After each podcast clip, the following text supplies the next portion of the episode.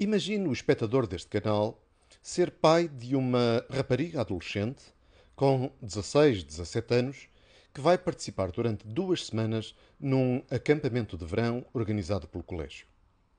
Uma das suas preocupações será, com certeza, perceber se a organização providenciará dormitórios, balneários e casas de banho separadas para rapazes e raparigas. O colégio diz-lhe que sim e assegura que no acampamento a logística do alojamento e higiene será organizada de forma separada para cada género e, portanto, não haverá dormitórios ou chuveiros mistos.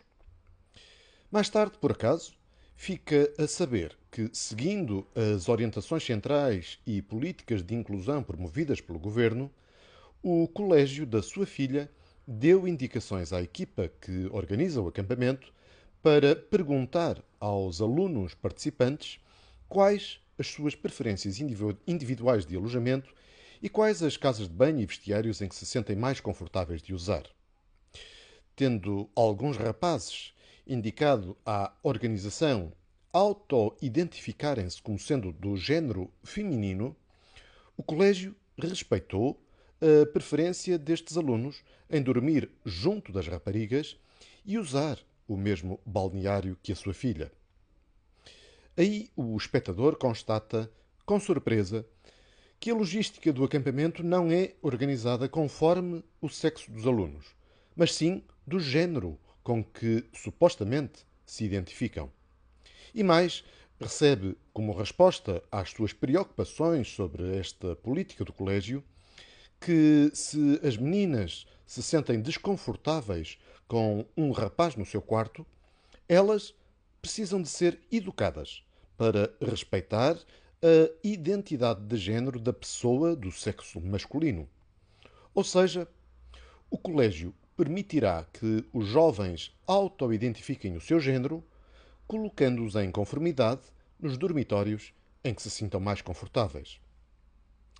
Esta confusão entre sexo e género, entre biologia e disparate, é, na melhor das hipóteses, enganosa e, na pior, deliberada.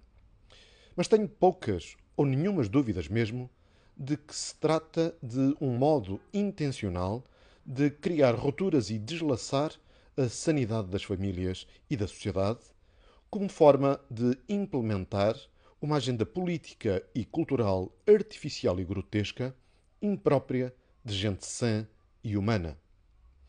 A privacidade, dignidade e segurança dos adolescentes não deve impedir ou desacelerar a narrativa progressista, muito acarinhada pela esquerda bloquista e tolerada pela ala liberal armada ao moderninho.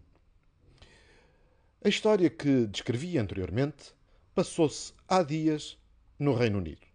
E não é caso único. Mas, com a nossa habitual predisposição para adotar as piores modas estrangeiras, em Portugal não faltarão em breve colégios a adotar as mesmas atitudes e governantes a louvar a falsa tolerância e inclusividade.